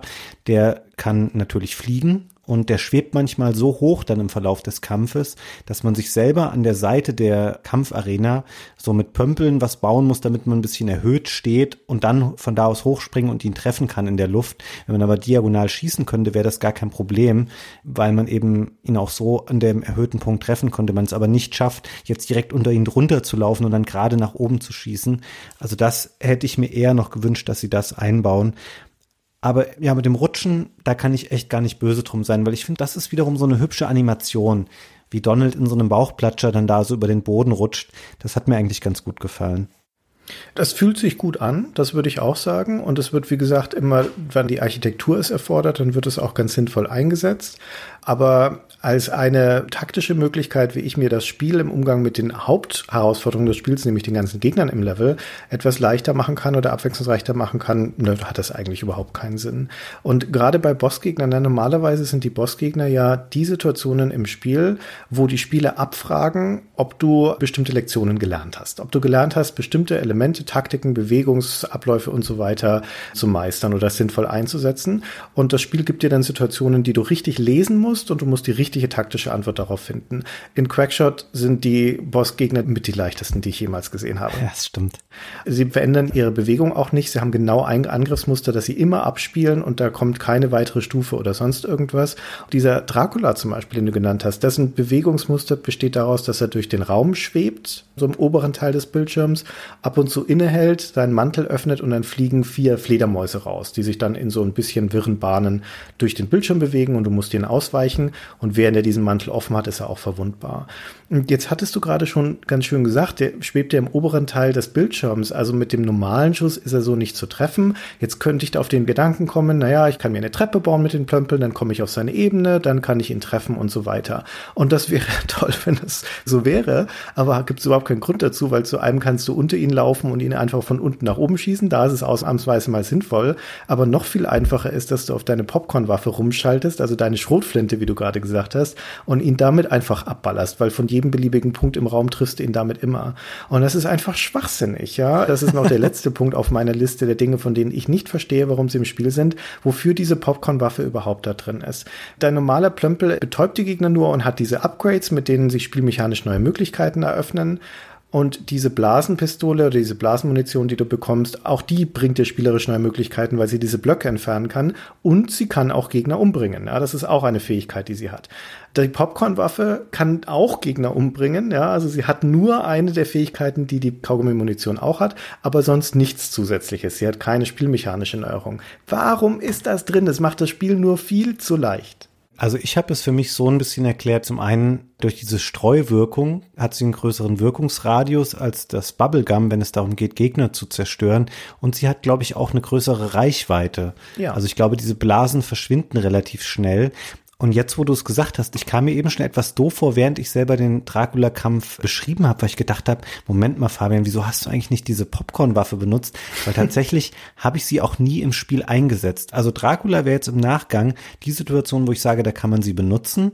Bei den anderen Gegnern, das ist genauso gut, wenn du die einfach kurz betäubst und dann einfach vorbeiläufst, weil bei aller Struktur, die bedingt, dass man diese Level mehrfach besucht. Es gibt manchmal Backtracking, ganz vom Ende des Levels wieder bis zu dem Checkpoint zurück. Aber es ist nicht so schlimm, die Gegner, wenn du die nicht tötest, weil in der Regel kommst du an den meisten nicht nochmal vorbei. Und dann ist das genauso gut, wenn du sie vorher nur betäubt hast. Ja, das Popcorn man hätte es eigentlich wahrscheinlich auch nicht gebraucht, weil die anderen Bosse, du hast es eben schon mal gesagt, dass es nur vier Stück gibt, davon sind ja zwei fast auch noch relativ identisch in mhm. der Art und Weise, wie sie bekämpft werden wollen, nämlich der Tiger im Garten des Maharajas und dieser Wikingergeist auf dem Schiff. Die sind beide so, dass sie ihre Position wechseln von links nach rechts und der Tiger spuckt dann, glaube ich, Feuer und der Wikingergeist wirft eine Axt. Und im Grunde geht es immer darum, die dann, während sie da links und rechts außen stehen, einmal kurz zu treffen, dann wieder auszuweichen, dann wechseln sie die Seite und dann beginnt das Spiel von vorne. Ich finde es da ein bisschen schade übrigens auch, abgesehen davon, wie anspruchslos diese Kämpfe sind, dass es keine Energieanzeige oder so gibt. Man hat keine Nachvollziehbarkeit dafür, wie beschädigt ist der Gegner jetzt schon, weil natürlich da zeigt sich jetzt auch visuell nicht an den Charakteren irgendwie was, dass sie sich abnutzen oder verwundet sind, sondern die sind halt einfach irgendwann besiegt nach sechs, sieben, acht Treffern oder so. Finde ich da auch ein bisschen schade, weil Donald zum Beispiel hat ja auch relativ prominente Lebensanzeige und das vielleicht auch nochmal an der Stelle erwähnt ich finde, dass Donald für ein Spiel der damaligen Zeit erstaunlich viele Treffer aushält. Also er hat acht Hitpoints und die kann er auch noch auffüllen zwischendurch. Du kannst so Eistütchen essen und du kannst Grillhähnchen auch einsammeln, die dir relativ viel Energie wiedergeben. Da waren sie schon sehr, sehr rücksichtsvoll, was den Schwierigkeitsgrad angeht. Ja, das ist auch nochmal ein gutes Stichwort. Also das Spiel ist insgesamt sehr einfach. Nicht nur bei den Bossgegnern, die abwechslungsarm sind und keinerlei große Herausforderungen sind, nicht nur bei den an sich relativ kurzen und einfach gestalteten Levels, sondern auch generell in der Großzügigkeit des Spiels in vielerlei Hinsicht. Das hat sehr großzügiges Lebenskontingent, wie du gerade schon geschildert hast. Es ist auch relativ großzügig mit den Leben, die du finden und einsammeln kannst. Es ist ultra großzügig mit den Continues. Davon gibt es nämlich unendlich viele. Also du kannst eigentlich nicht scheitern an diesem Spiel, sondern du kannst kannst es immer und immer wieder probieren. Aber auch innerhalb der einzelnen Levelabschnitte ist die Herausforderung überschaubar, weil es vergleichsweise wenige Gegnertypen gibt und die haben ein sehr vorhersehbares Verhalten. Die werden auch häufig recycelt. Diese Katakalos kommen immer wieder. Die schießen immer auf dich, entweder linear mit irgendeiner Patrone oder in einem ballistischen Bogen mit einer Bombe oder einem Schleimklumpen oder sowas. Aber das war's auch schon. Und diese Gegner haben auch ziemlich großzügige Reaktionszeiten. Also du hast durchaus ein ordentliches Zeitfenster, um auf sie zu schießen, bevor sie anfangen, auf dich zu reagieren. Und wie wir gerade gerade schon gesagt haben, eine wirklich umfassende und präzise Beherrschung des Bewegungsrepertoires wird nicht eingefordert von Spiel, an keiner Stelle. Es erfordert keine präzisen Sprünge, es hat sehr großzügige Zeitfenster. Ein großer Teil der Dinge, die im Spiel drin sind, werden überhaupt nicht erfordert, außer an ganz bestimmten Stellen. Und es gibt auch ganz, ganz selten im Spiel Zeitdruck. Es gibt kein Time Limit für die Level an sich, nur an manchen Stellen wenn du drohst, von einem Steinblock zerquetscht zu werden zum Beispiel, dann musst du einigermaßen schnell reagieren. Aber das war's. Und wenn man dazu noch die ziemliche Linearität der Level und die generelle Übersichtlichkeit der Designs dazu nimmt, die gute Lesbarkeit der Situationen, hat man insgesamt ein Spiel, das vom Anspruch her sehr einfach ist. Ja, das stimmt. Ich habe mir durch Zufall rausgefunden, dass es unendliche Continues gibt und ich war richtig überrascht in dem Moment, weil man eigentlich zu der Zeit die meisten Spiele einen begrenzten Vorrat hatten und dass man hier so oft weiterspielen kann, wie man will. Also man wird das Spiel einfach meistern und ich denke mal, wenn man das nie vorher gespielt hat, dauert es vielleicht, ich weiß nicht, zweieinhalb, drei Stunden oder so. Viel länger dürfte es allerdings auch nicht sein, weil was ich immer schade finde, und das war natürlich zu der Zeit damals auch noch weit verbreitet, das Spiel hat ja keine Speicherfunktion oder es hat auch keine Passwörter oder sowas. Das führt erst ein Jahr später World of Illusion dann ein. Das heißt, sie hätten es auch nicht groß umfangreicher machen dürfen, weil dann hättest du es am Stück nicht mehr bewältigen können oder wollen. Aber es stimmt schon. Also man merkt an allen Ecken und Enden, dass will niemanden verschrecken, gerade auch unter den vermeintlich jüngeren Spielern, die das vielleicht spielen werden ist es schon sehr, sehr einfach gehalten. Ich finde, die letzten beiden Level, da gibt es ein paar schwere Stellen. Ich finde auch den Kampf gegen Katakalo, der ist okay, der ist jetzt auch nicht mega anspruchsvoll, aber da wird es noch mal ein bisschen fordernder, aber davor, ja, da kann man eigentlich sehr, sehr wenig falsch machen tatsächlich, das stimmt schon. Also möglicherweise steht das Spiel da auch einfach in der Disney-Tradition. Du hattest ja vorhin auch schon gesagt, dass viele von den Donald Duck Mickey Mouse Spielen der 80er Jahre Ära, dass die eher diesen Lernspiel-Einschlag hatten, diesen Kinderspiel-Einschlag. Sierra hat da eine ganze Reihe von Spielen gemacht, Mickey Space Adventure zum Beispiel, das von dir geliebte Donald Ducks Playground. Dann hattest du später Hightech Expressions in den 90ern, die dann auch lauter so Kinderlernspiele gemacht haben, Mickey Safari in Letterland und Adventures in Numberland und solche Geschichten. Geschichten. Und Disney selbst hat ab den 80ern auch solche Arten Spiele gemacht. Das war dann Zeug wie Donald's Alphabet Chase oder Mickey's Memory Challenge. Aus den verfügbaren Spielen aus diesem Mickey und Donald Universum der 80er, früher 90er waren geschätzt 60, 70 Prozent dediziert für Kinder gemacht. Und selbst wenn es dann mal ernsthaftere Spiele-Genres waren, hatten die immer noch diesen Touch, dass sie kinderkompatibel sein müssten. Quackshot sieht jetzt nicht aus wie ein Kinderspiel, sondern es sieht aus wie ein ernstzunehmendes Jump'n'Run dieser Ära. In seiner Anmutung und der Herausforderung ist es aber ziemlich kinderkompatibel, würde ich sagen. Hm. Findest du eigentlich, dass das Spiel visuell widerspiegelt, wo es herkommt? Also, um das jetzt mal vorwegzunehmen, Disney ist eine sehr amerikanische Lizenz und ich finde, das Spiel wirkt auch sehr wie ein westliches Jump'n'Run auf mich. Also ich finde das nicht sehr offenkundig anhand des Spiels, genauso wie bei Castle of Illusion und World of Illusion, dass die in Japan bei Sega entwickelt wurden. Weil alle drei Spiele wurden ja von einem im Wesentlichen gleich besetzten Team gemacht. Und da kann man was ganz Schönes beobachten, wenn man sich die Credits anschaut. Das stammt noch aus dieser Zeit, als in japanischen Spielen keine Klarnamen der Entwickler genannt wurden, sondern zum Großteil Codenamen verwendet wurden. Also am wichtigsten jetzt hier bei diesen Spielen, also Quackshot und den Illusion-Titeln, ist sicherlich Emerine. Das war ein Pseudonym für eine Frau namens Emiko Yamamoto und die stand im Wesentlichen als Director und Designer hinter dem Spiel und die haben eben diese Titel in Japan gemacht und ich finde, die Spiele wirken nicht sehr japanisch für meinen Geschmack jetzt so. Ah, das kann ich total schwer beurteilen. Ich habe im Zuge zur Vorbereitung auf dieses Spiel überhaupt erst erfahren, als ich nochmal die Geschichte von der DuckTales Fernsehserie nachgelesen habe, dass die Fernsehserie in Japan produziert wurde und von einem japanischen Animationsstudio animiert wurde. Das hätte ich auch nie gedacht, weil die ganze Tonalität, das Szenario von DuckTales ist ja volle Kanne amerikanisch, aber in Japan produziert, vermutlich unter einfach kreativer Hoheit von Amerika. Jetzt weiß ich nicht bei Quackshot, inwiefern Disney selbst da eine Hand drauf hatte. Ausführend war Sega das ja, aber es war zumindest unter Abnahme von Disney. Wie stark sie in den kreativen oder den gestalterischen Prozess eingegriffen haben, weiß ich nicht zu sagen. Weißt du da mehr darüber? Weiß ich nicht, aber ich denke mal, dass sie sehr, sehr stark in alle Details des Spiels involviert waren, weil ich habe manchmal noch beruflich mit dem Publisher der Kingdom Hearts Reihe zu tun. Mhm. An Kingdom Hearts arbeitet übrigens heute noch Frau Yamamoto auch mit.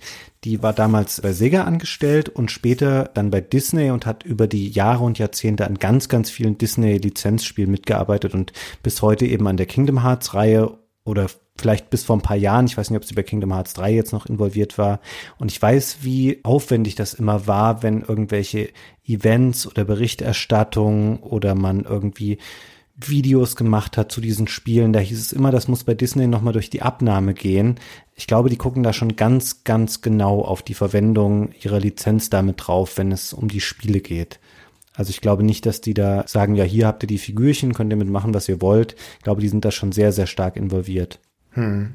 Also ich würde sagen, was so das Design, die Gestaltung angeht von Quackshot, wäre meine Vermutung folgender. Zum einen, dass sie sich offensichtlich, wie wir es schon beschrieben haben, sehr, sehr stark an der literarischen Vorlage orientiert haben. Also sowohl von dem Stil, das sieht von der Art, wie die Figuren gezeichnet sind, wie die Welten gezeichnet sind, so aus, wie das in den Cartoons auch aussieht. Von die ganzen Schauplätze sehen so aus, wie das in Cartoons auch aussieht. Also das ist sehr nah an dieser Vorlage.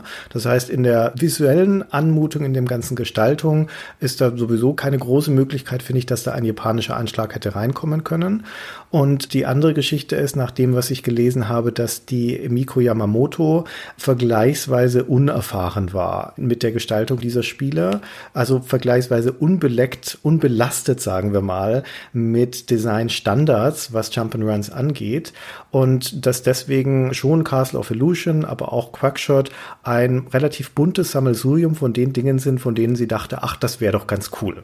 Ja, was möglicherweise auch noch erklären könnte, warum dann Dinge da einfach etwas rumrümpeln in dem Spiel, die dann nicht weitergedacht sind oder man manchmal das Gefühl hat, dass das etwas lose gestrickt worden ist, das Spiel, und dass da jetzt kein so richtig erfahrener Game Designer das straff gezogen hat. Das macht aber einen Teil des Charmes auch aus. Ne? Ich finde, dass Quackshot ein Spiel ist, das lebt von seinen Überraschungen, die ganz oft natürlich visueller Natur sind, aber die auch inhaltliche Abwechslung mit sich bringen. Und ich würde annehmen, dass dieses Zusammenspiel aus einer sehr stringenten Vorlage, an der man sich stark orientiert hat, und der wenigen Vorbelastung von Game Design Standards dazu geführt haben, dass wir hier ein Spiel haben, das insgesamt sehr westlich anmutet. Hm.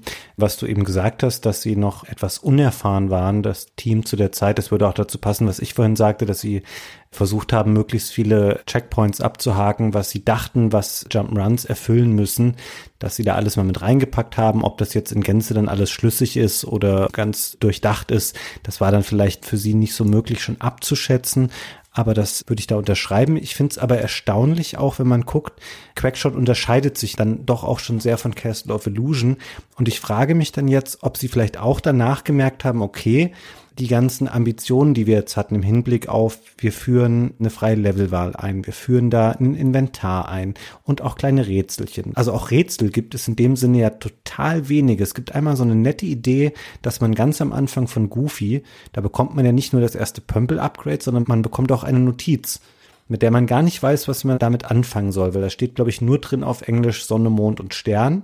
Und dann wird das sehr viel später im Spiel erst relevant. Da ist es dann die Lösung für so ein Rätsel, wo auch ganz typische Schatzsucherfalle, dass in einem Tempel die Decke von oben herabfährt. Und es gibt solche Bodenplatten, wo eben diese Symbole Sonne, Mond, Stern drauf sind. Und wenn man im Inventar diese Notiz gelesen hat, weil es gibt auch eine Anschauen- oder Lesen-Funktion, dann erfährt man diese Reihenfolge. Das hätte man ja noch viel stärker einbauen können. Aber vielleicht haben sie im Nachgang auch gemerkt, okay, das war ein Experiment. Vieles davon war gar nicht so smart oder so hilfreich für das Spiel, wie wir gedacht haben. Deswegen sind sie eher ein Jahr später wieder zum etwas konventionelleren Jump'n'Run zurückgegangen, was dann eben World of Illusion wurde. Was auch eine gute Entscheidung ist, weil es ist doch vieles in Quackshot auf dieser spielmechanischen Ebene so halbgar und undurchdacht. Und wenn du die Unterwasserpassage schon anstrengend und dumm fandest, Fabian, was ist denn dann dein Urteil zu dem Türenlabyrinth in Indien?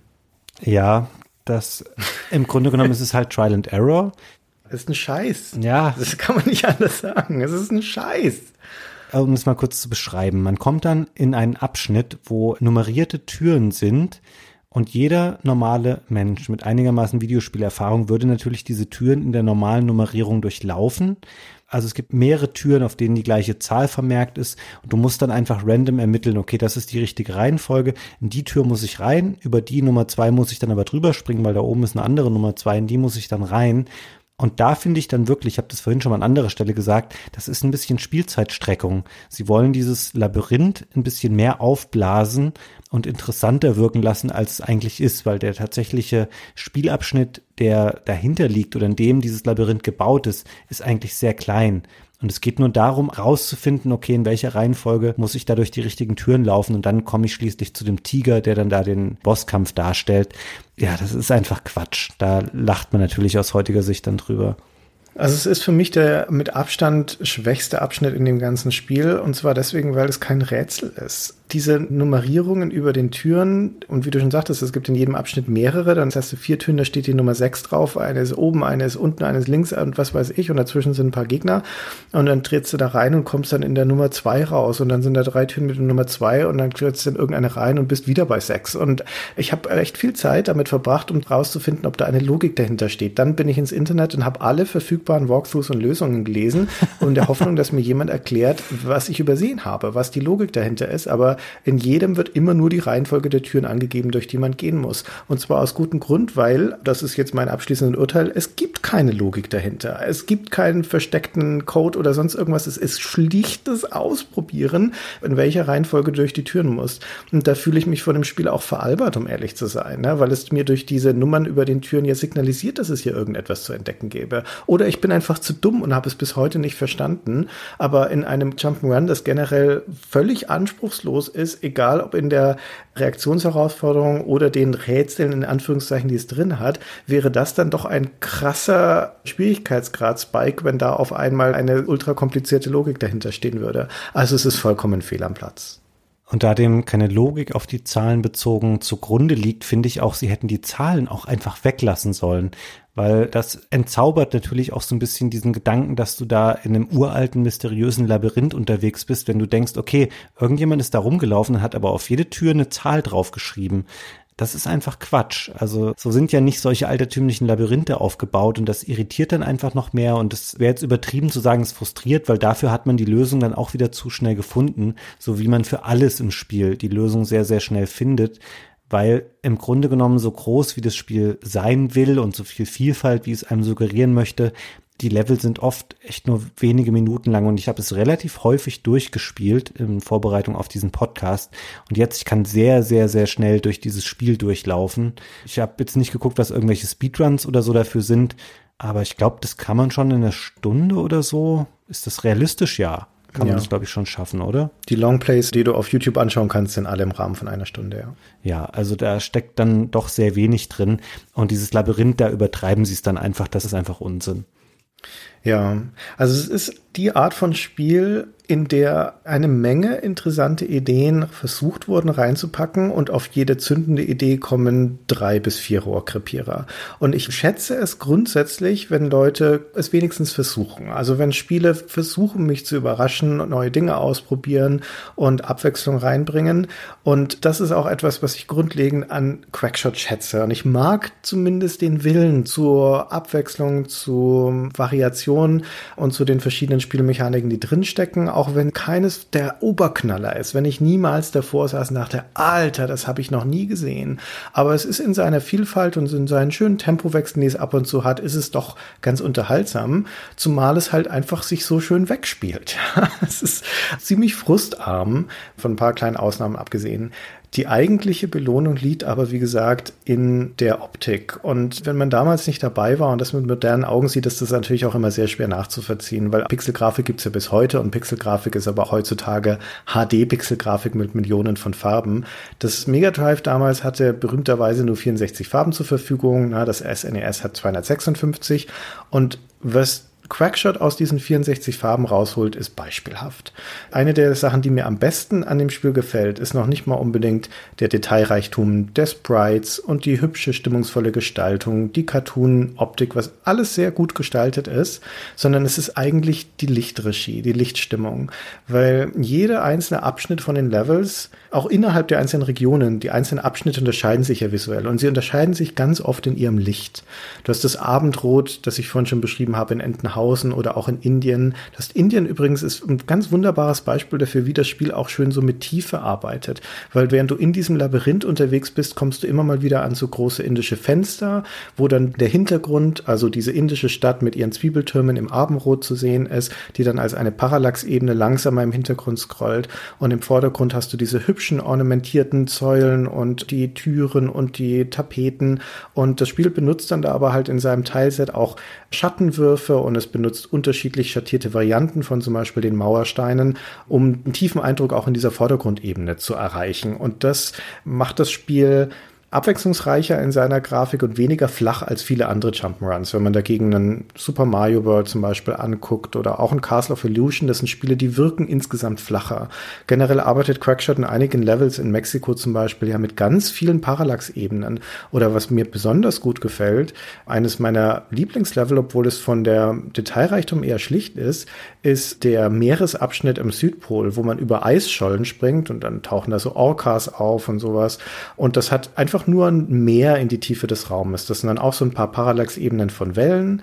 Also Parallax heißt, dass das einzelne Schichten von Grafiken sind, die hintereinander angeordnet sind und sich in unterschiedlichen Geschwindigkeiten bewegen, so dass man das Gefühl hat, dass da tiefen Eindruck entsteht.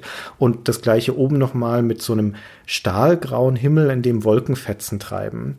Und das Ganze ist in so einem grün-blauen Licht gehalten. Das sind alles Varianten von grün, blau und weißtönen und sieht wunderschön aus. Es gibt mir ein schönes Gefühl für den Ort, für die Natur, für die wilde Natur, in der ich da bin.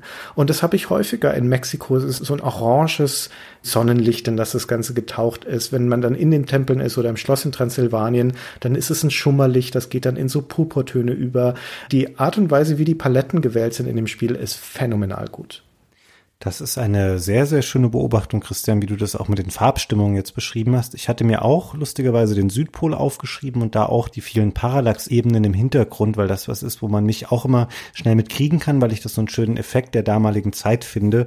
Gerade auch um eine Tiefe und Vielschichtigkeit des Bildes zu erzeugen und auch um nochmal den Vergleich zu unterstreichen, obwohl die Spiele relativ dicht beieinander liegen, finde ich auch, dass Quackshot das schönere Spiel ist als Castle of Illusion. Eigentlich sogar auch als World of Illusion, was erst später kommt, weil ich auch ein bisschen das Gefühl habe, auch die Figuren sind deutlich größer bei Quackshot. Mhm. Also Donald zum Beispiel ist relativ detailliert erkennbar. Man kann sogar seinen Gesichtsausdruck so ein bisschen ablesen. Er hat eine ganz schöne Idle-Animation, das heißt, er fängt dann so an, so ein bisschen genervt zu schauen und wippt so mit dem Fuß auf der Stelle. Oder auch, was ich liebe, ist, wenn man sich duckt mit Donald. Dann duckt er sich so auf den Boden und zieht seinen Hut ganz fest über die Ohren rüber. Wirklich, man bekommt auch dieses Angstgefühl, was er dann da hat, transportiert.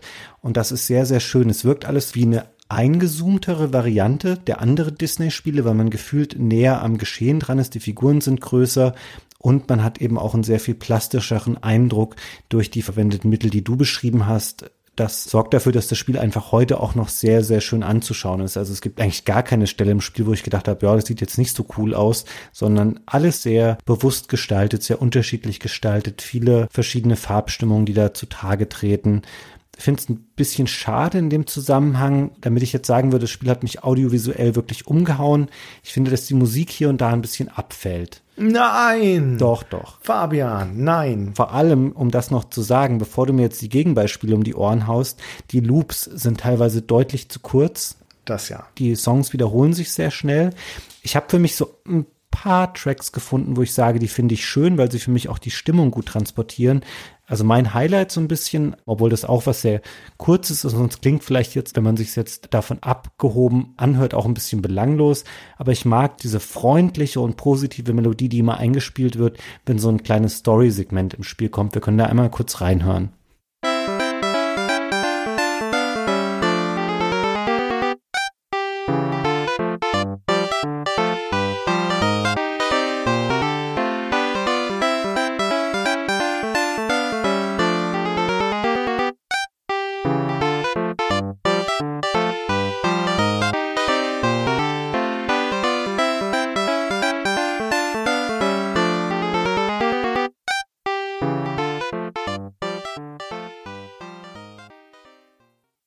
Finde, das transportiert einfach eine sehr fröhliche Art und das motiviert mich gleich irgendwie weiterzuspielen und ich weiß, ich habe was Cooles geleistet und jetzt wird das Spiel auch ein bisschen vorangetrieben. Das hat mir immer sehr, sehr gut gefallen. Aber jetzt wüsste ich gerne, Christian, wo siehst du denn noch richtige Highlight-Songs ansonsten im Spiel? Ja, der Soundtrack von Quackshot ist phänomenal. Was? Also es sind sehr viele Musikstücke dabei, die ich grundsätzlich gelungen finde und die auch zur Tonalität des Spiels gut passen. Also jetzt nochmal unabhängig davon, ob die Musik jetzt den eigenen Geschmack trifft oder nicht, ist ja auch immer die Frage, passt sie zu dem Szenario, das da wiedergegeben ist? Wie abwechslungsreich ist sie in sich? Wie gut ist sie instrumentalisiert und so weiter? Und die Musik trifft auf der einen Seite den fröhlichen, cartoonigen Ton, der ja zu diesem Szenario passt. Sie trifft auch gleichzeitig diesen Abenteuer-Vibe und Flair. Das ist ja immer noch ein Weltreise-Abenteuer-Schatzsuche-Spiel. Und ich gebe gleich ein Beispiel dazu, aber ich muss kurz noch anekdotisch erzählen, dass wir bei Stay Forever ja auch regelmäßig unsere Musikfolgen haben. Und es hat sechs Folgen lang gedauert, bis ich das erste Mal ein Musikstück aus einem Konsolenspiel reingebracht habe. Und das war Quackshot. Das war die Musik aus Entenhausen, die so eine hübsche, beschwingte Ragtime-Musik ist. Und dann bin ich hinterher von meinem Bruder gescholten worden, der gesagt hat, dieses Spiel hat so viele tolle Musikstücke und übrigens ausgerechnet das. Und er hat darauf bestanden, dass ich stattdessen das Musikstück von dem Karten Bildschirm hätte bringen sollen. Also wo man auswählt, wo man als nächstes hin muss. Und das ist auch nur so ein sehr kurzer Loop, aber das hat genau diesen, wir brechen jetzt auf ins Abenteuer-Vibe. Und das klingt so.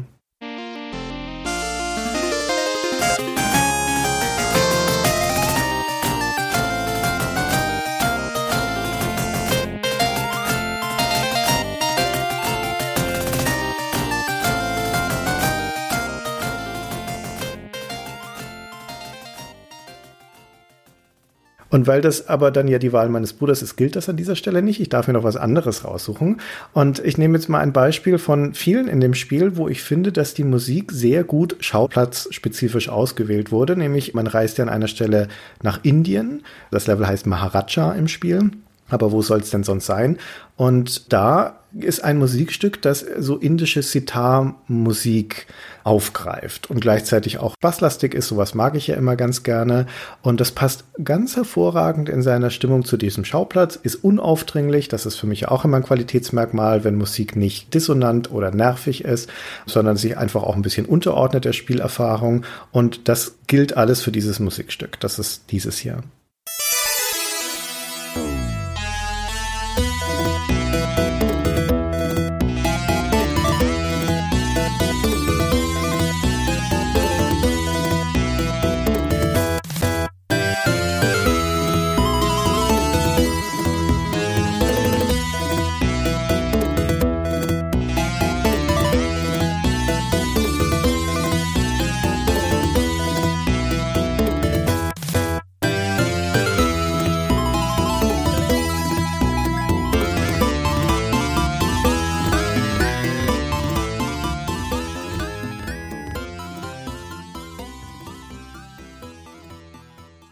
Und davon gibt's viele im Spiel. Mir würde es jetzt im Gegenteil schwerfallen, ein Musikstück zu benennen, das mir nicht gefällt. Hm. Ich gebe dir das bei diesem Stück jetzt, das passt da wirklich sehr, sehr schön rein. Das ist auch mit den bescheidenen Soundmitteln, die das Mega 3 zur Verfügung hatte, sehr schön umgesetzt. Aber ich muss ganz ehrlich sagen, wir sind von anderen Schauplätzen jetzt wenige Sachen dann noch prägnant im Gedächtnis geblieben und es ist natürlich vielleicht an anderen Schauplätzen auch ein bisschen schwierig, weil in so einem Maharaja-Level hat jeder eine bestimmte Erwartung an die Musik. Jetzt bei einem Südpol zum Beispiel könntest du mir jetzt ja auch nicht sagen, welche Musik du mit dem Südpol verbindest. Wahlgesänge. Ich wette, du hast auch nicht die Musik im Kopf gerade, die bei Quackshot am Südpol läuft. Nee, die habe ich gerade nicht im Kopf tatsächlich. Ich habe jetzt gerade die vom Wikingerschiff im Kopf, was ja in Richtung Nordpol dann zumindest geht. Und die ist auch sehr, sehr schön. Sich durch den Soundtrack von Quackshot durchzuhören, ist zumindest etwas, was nicht sonderlich zeitaufwendig ist, weil da gebe ich dir vollkommen recht, die Loops sind sehr kurz, wirklich kurz, sodass der Soundtrack insgesamt auch relativ kurz ist. Dafür sind sie aber qualitativ sehr hochwertig.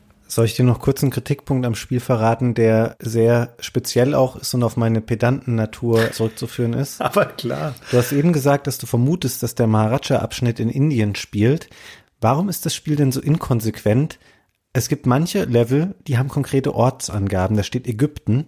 Dann gibt es Level, da steht Maharaja oder eben Wikingerschiff und dann gibt es einen Südpol.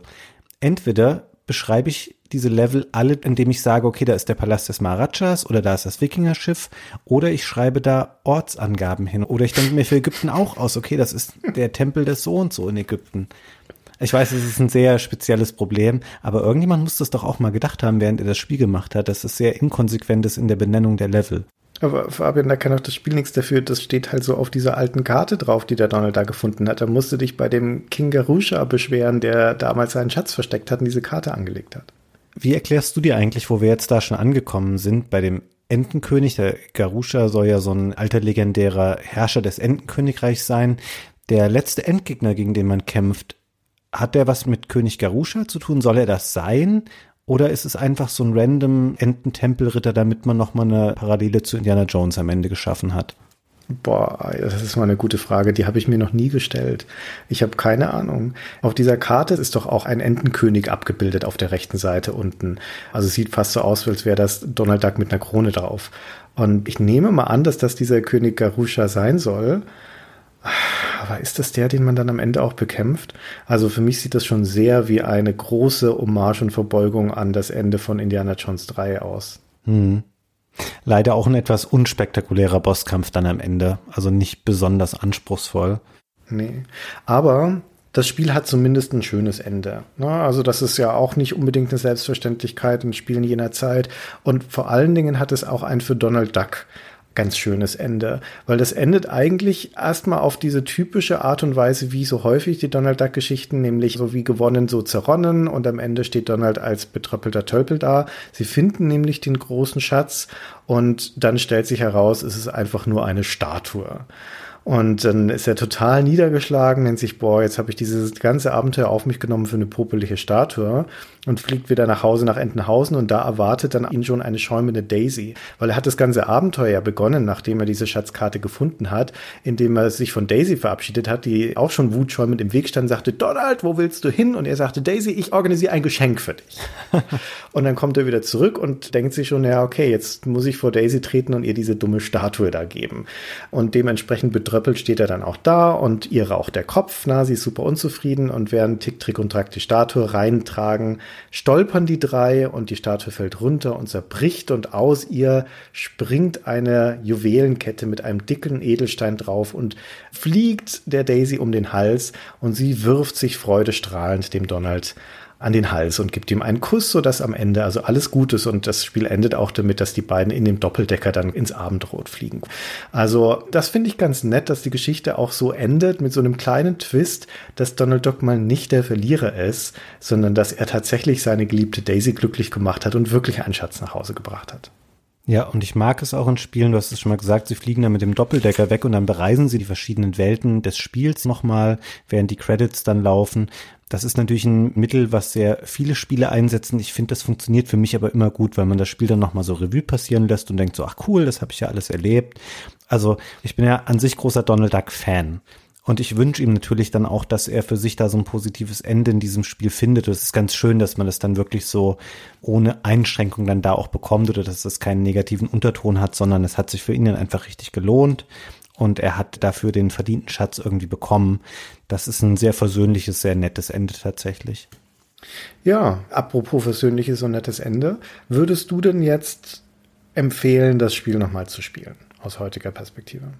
Also ich finde, man kann das auf jeden Fall mal gespielt haben, weil es einfach zu dieser Zeit gehört, in der Disney und Sega zusammen diese großen oder zumindest im Rahmen ihrer Zeit bemerkenswert guten Lizenzspiele gemacht haben. Das war damals auch absolut keine Selbstverständlichkeit und dann kann man das für sich auch mal abhaken.